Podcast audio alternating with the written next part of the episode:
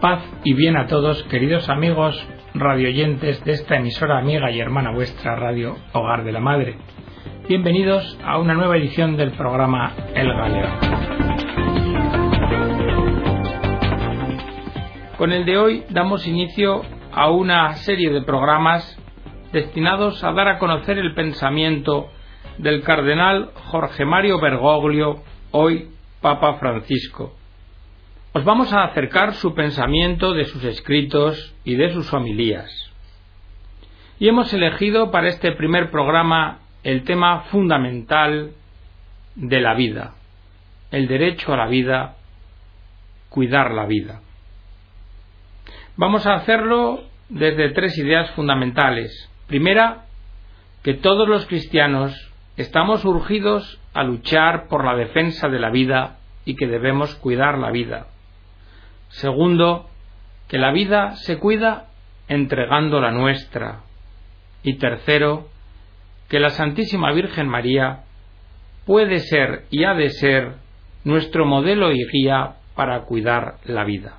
Y ya sin más demora, vamos a abordar nuestra obligación de cuidar la vida. Nos dice Bergoglio en la homilía de 2005 de 31 de agosto, en la festividad de San Ramón Nonato. Cuando uno escucha lo que dice Jesús, miren, yo a ustedes los mando, los envío como ovejas en medio de lobos, dan ganas de preguntarle, Señor, ¿estás de chanza o no tienes otro lugar mejor donde mandarnos? Porque es un poco escalofriante lo que nos dice Jesús. Si ustedes llevan mi mensaje adelante, los van a perseguir, los van a calumniar, les van a meter trampas para entregarlos a los tribunales y hasta que los maten. Pero ustedes sigan adelante.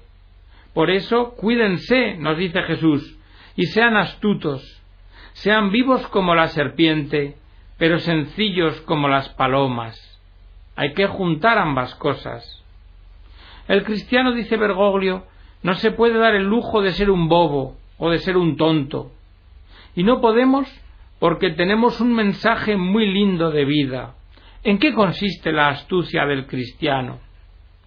En saber distinguir quién es lobo y quién es oveja. Y cuando en este carnaval de la vida se nos disfraza un lobo de oveja, también debemos saber olfatearlo y decirle, mira, tú tendrás piel de oveja, pero el olor que desprendes es el del lobo. Y esto porque el envío que nos da Jesús es para algo muy importante, para algo muy grande. Miren, yo vine a traer vida y que la vida sea en abundancia. Y yo los envío a ustedes para que lleven adelante esa vida y que esa vida sea abundante.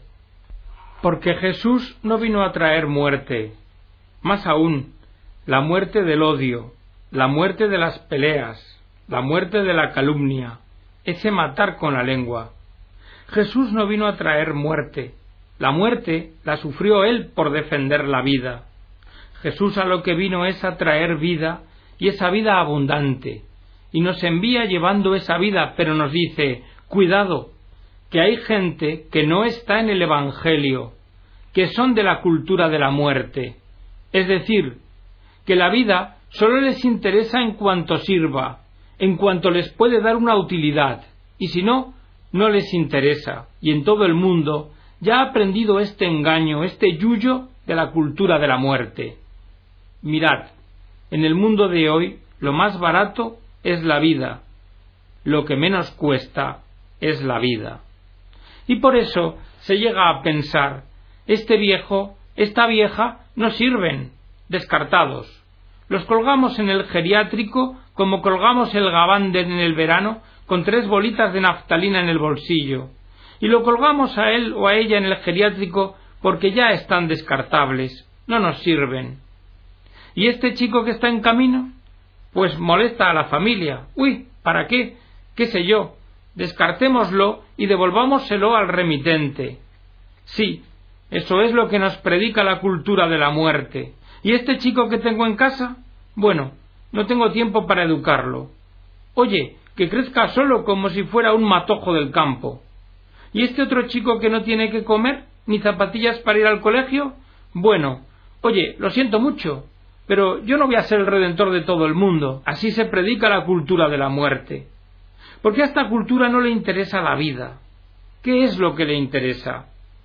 Pues le interesa el egoísmo, sobrevivir uno, pero no dar vida, ni tampoco cuidar de la vida, ni tampoco ofrecer vida. Por esto, Jesús nos vuelve a advertir, cuidado, yo vine a traer vida y vida en abundancia, pero ustedes van a estar rodeados de lobos, y ustedes están para defender la vida, para cuidar la vida.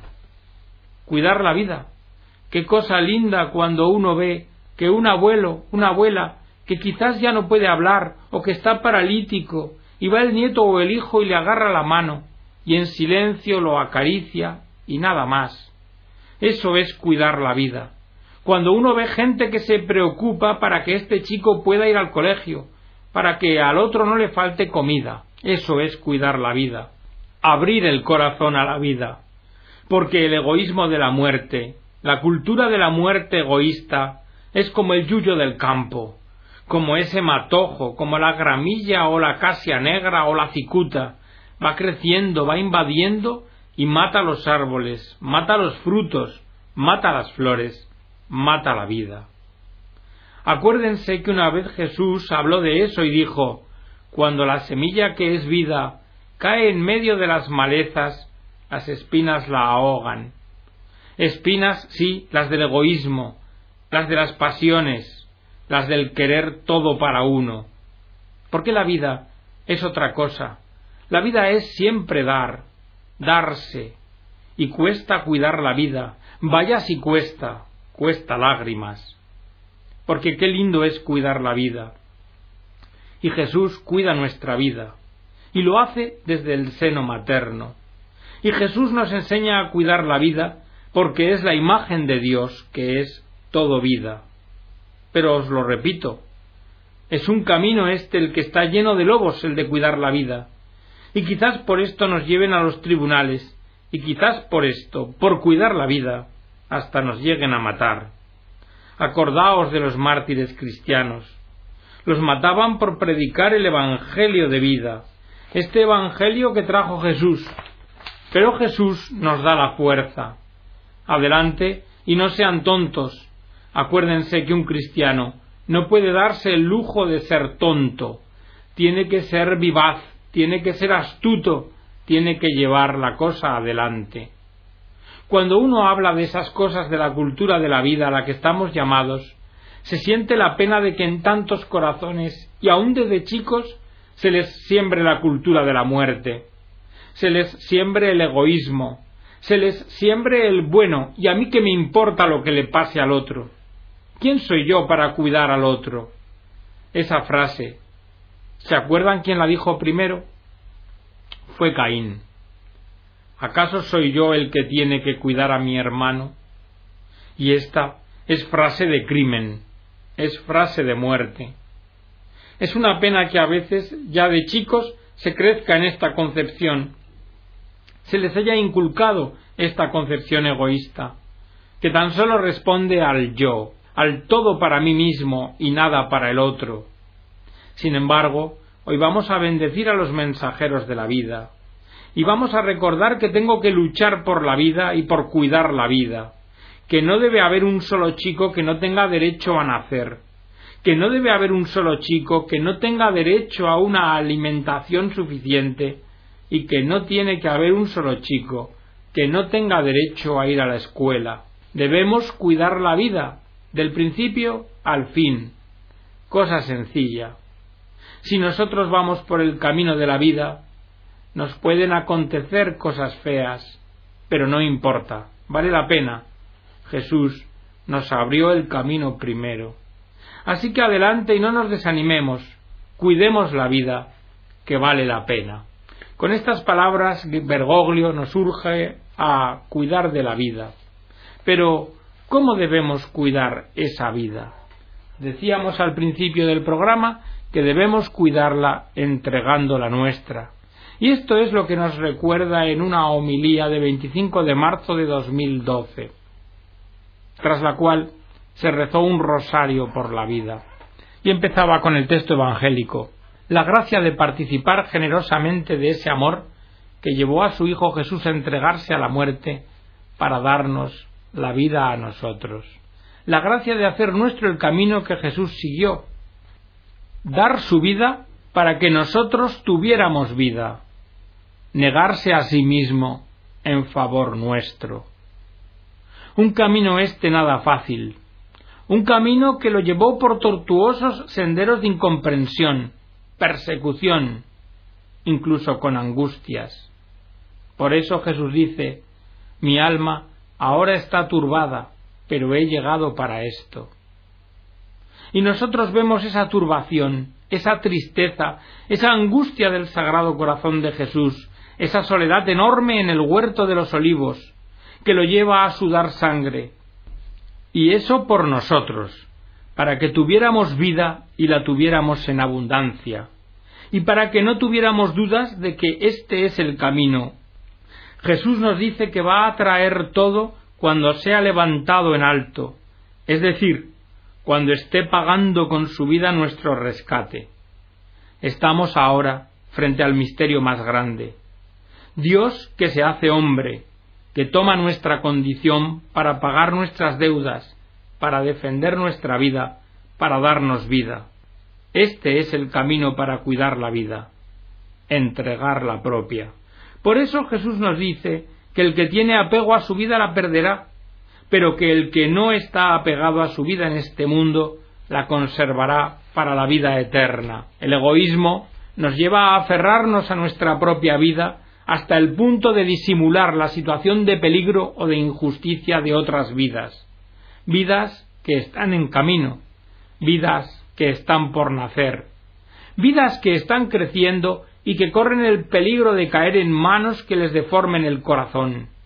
La vida de nuestros chicos, las vidas de nuestros jóvenes, vidas que empiezan a trabajar y tienen que aprender a sortear dificultades sin vender su conciencia, son vidas a las que hay que acompañar y enseñarles a no venderse. Es verdad que siempre hay un sobrecito tentador que se ofrece a cambio de aceptar una sugerencia o de hacerse el distraído mirando hacia otra parte. Son vidas que hay que engendrar y dar como herencia valores, valores humanos y valores divinos. Son vidas que se van añejando en esa sabiduría de los ancianos que nos piden por favor que los cuidemos, que no los abandonemos, que no los despachemos para quitárnoslos de encima. Cuidar la vida. Solamente se cuida como lo hizo Jesús, y cuidar la vida entraña el cuidarnos entre nosotros el más pequeñito, que apenas se ve en una ecografía, el más anciano, y también cuidar la vida de aquel hermano que se desvió, de no condenarle, sino rezar por él, hacer penitencia por él, pedir misericordia a Dios por él. Hoy, como ayer, hay tantos Herodes que no sólo no se ocupan de la vida de los demás, sino que la limitan, la acotan o la matan. Cuidar la vida de mi hermano Cuidar la vida de cualquier ser humano supone sacrificio, supone cruz, supone no cuidarme yo mismo, supone, en fin, que nos sea concedida esa gracia. Por eso pidamos, Padre, danos la gracia de participar generosamente de este amor que llevó a tu Hijo a entregarse por nosotros. Pidamos a Dios la gracia de cuidarnos mutuamente, de cuidar toda la vida, de trabajar para que tantos Herodes que se dan a lo largo del transcurso de una vida no logren su cometido. Facilitemos subidas a Egipto para cuidar a los hermanos, desde los más chiquitos hasta los más grandes, y encomendémonos a la Santísima Virgen María, a ella, que cuidó a Dios chiquitito y también cuidó a Dios clavado en una cruz, de pie y de pie, con fortaleza y con generosidad. Y es María a quien debemos mirar para cuidar de la vida. Nos lo recordó el cardenal Jorge Mario Bergoglio en la Misa por la Vida de 2011. Miremos a María. Dios es recibido por María. El seno de María se transforma en un santuario cubierto por el Espíritu Santo, cubierto por la sombra de Dios, y de ahí en adelante María comienza un camino, un camino de acompañamiento a la vida que acaba de concebir, a la vida de Jesús. Lo espera como toda madre espera a un hijo, con mucha ilusión. Pero antes de nacer también empiezan las dificultades, y ella sigue acompañando esa vida de dificultades. En el momento prácticamente de dar a luz, tiene que emprender un viaje para cumplir con la ley, la ley civil de los romanos, y allí nace el chico sin ninguna comodidad, y ella acompaña a eso. Jesús prácticamente nació en situación de calle, en un pesebre. No había lugar para él. Y ella, María, acompaña. Después del inmenso gozo que siente al recibir a los pastores, a los magos y ese reconocimiento universal a Jesús, viene la amenaza de muerte y el exilio. Y María acompaña en el exilio. Después, acompaña en el regreso. La educación del niño, su crecimiento, va acompañando esa vida que crece, con las dificultades propias que tiene, persecuciones, cruz, soledad, acompaña la vida de su hijo y también acompaña su muerte, y en su profunda soledad no pierde la esperanza y acompaña su resurrección plena de gozo. Pero ahí no termina su trabajo, porque Jesús le encomienda a la iglesia naciente, y desde entonces María acompaña a la iglesia naciente, acompaña la vida. Miremos a María. María, la mujer que recibe y acompaña la vida hasta el final, con todos los problemas que se puedan presentar y todas las alegrías que también nos da. María, la mujer que en un día como hoy recibió la vida y la acompañó hasta su plenitud, y todavía no terminó, porque nos sigue acompañando a nosotros en la vida de la Iglesia, para que ésta vaya adelante. La mujer del silencio, de la paciencia, que soporta el dolor, que enfrenta las dificultades y que sabe alegrarse profundamente con las alegrías de su Hijo. El Santo Padre Benedicto XVI quiso que el año 2011 fuera el año de la vida. Y en el año de la vida, dice Bergoglio, creo que nos hará bien preguntarnos a nosotros cómo recibimos la vida, cómo la acompañamos, porque a veces no nos damos cuenta de lo que es la fragilidad de una vida. Quizá no caigamos en la cuenta de los peligros que la vida de una persona desde niño, ya desde su concepción y hasta su muerte, tiene que atravesar. Miremos a María y cuestionémonos, ¿sabemos acompañar la vida? ¿La de nuestros chicos? ¿La de nuestros hijos? ¿Y la de aquellos que no lo son? ¿Sabemos ponerles límites en su educación? ¿Y los chicos que no son nuestros, aquellos que, parecen chicos de nadie, también me preocupan a mí, porque también ellos son vida, también ellos son un hálito de Dios. O lo que me preocupa más es cuidar a mi mascota, la que como no tiene libertad con su instinto, me va a devolver lo que yo creo que es cariño. Alguna vez se me ocurrió que lo que gasto en cuidar la mascota podría ser alimento y educación de otro muchacho que carece de ello. Cuido la vida de los muchachos cuando crecen, me preocupo por sus compañías, me preocupo porque crezcan maduros y libres, sé educar en libertad a mis hijos, me preocupo de sus diversiones. A veces, dice Bergoglio, cuando vemos ciertos programas de televisión, uno se pregunta si eso es cuidar la vida o es preparar un camino para que quemen todos los cartuchos que puedan. Y yo, me ocupo también de cuidar esto y seguimos mirando a María y seguimos preguntándonos ¿qué tal tus padres? ¿qué tal tus abuelos? ¿y tus suegros? ¿los acompañas? ¿te preocupas por ellos? ¿los visitas? Es verdad que a veces, muy doloroso, no queda más remedio que, que estén en un geriátrico por situación de salud o de la misma familia, pero cuando están ahí ¿Desgastas un sábado o un domingo para estar con ellos? ¿Cuidas esa vida que se está apagando y que te dio a ti la vida? Lo peor que nos puede pasar es que carezcamos de amor para cuidar la vida. Porque si no hay amor, no hay lugar para la vida. Sin amor hay egoísmo, y uno se enrosca para acariciarse a sí mismo. Miremos a María, pidámosle amor para poder cuidar la vida, amor y coraje. Alguno me podrá decir, pero padre, en esta civilización mundial que parece apocalíptica, ¿cómo podremos llevar el amor en medio de tantas contradicciones y cuidar la vida hasta sus últimas consecuencias? El gran Papa Pío XI dijo una frase muy dura. Lo peor que nos pasa no son los factores negativos de la civilización, sino lo peor que nos pasa es la somnolencia de los buenos. Pregúntate, ¿tienes coraje para asumir este camino que asumió María de cuidar la vida desde el principio hasta el final?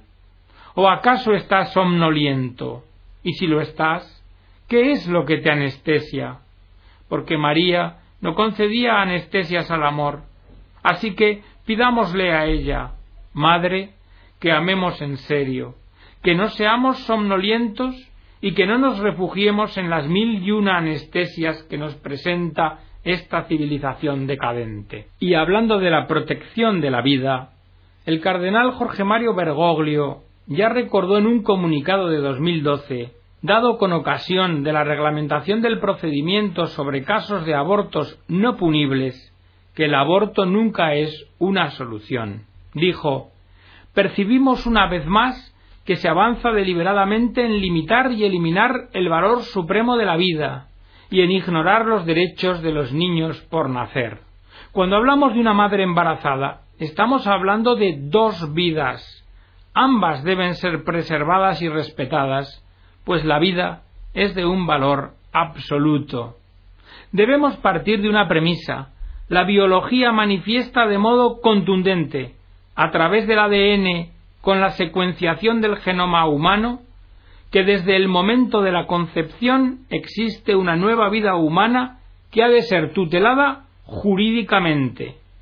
El derecho a la vida es el derecho humano fundamental y el aborto nunca es una solución. Debemos escuchar, acompañar y comprender desde nuestro lugar a fin de salvar las dos vidas respetar al ser humano más pequeño e indefenso, adoptar medidas que pueden preservar su vida, permitir su nacimiento, y luego ser creativos en la búsqueda de caminos que lo lleven a su pleno desarrollo. La decisión de despenalizar el aborto tiene consecuencias jurídicas, culturales y éticas, porque las leyes configuran la cultura de los pueblos, y una legislación que no protege la vida favorece una cultura de la muerte.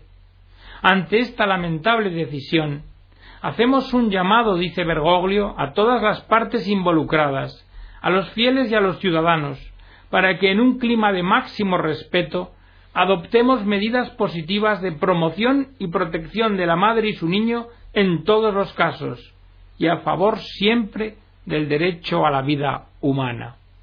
Y hasta aquí, queridos amigos, este primer programa Conociendo a Bergoglio la vida. Os esperamos en la próxima edición, deseando que Dios os bendiga a todos.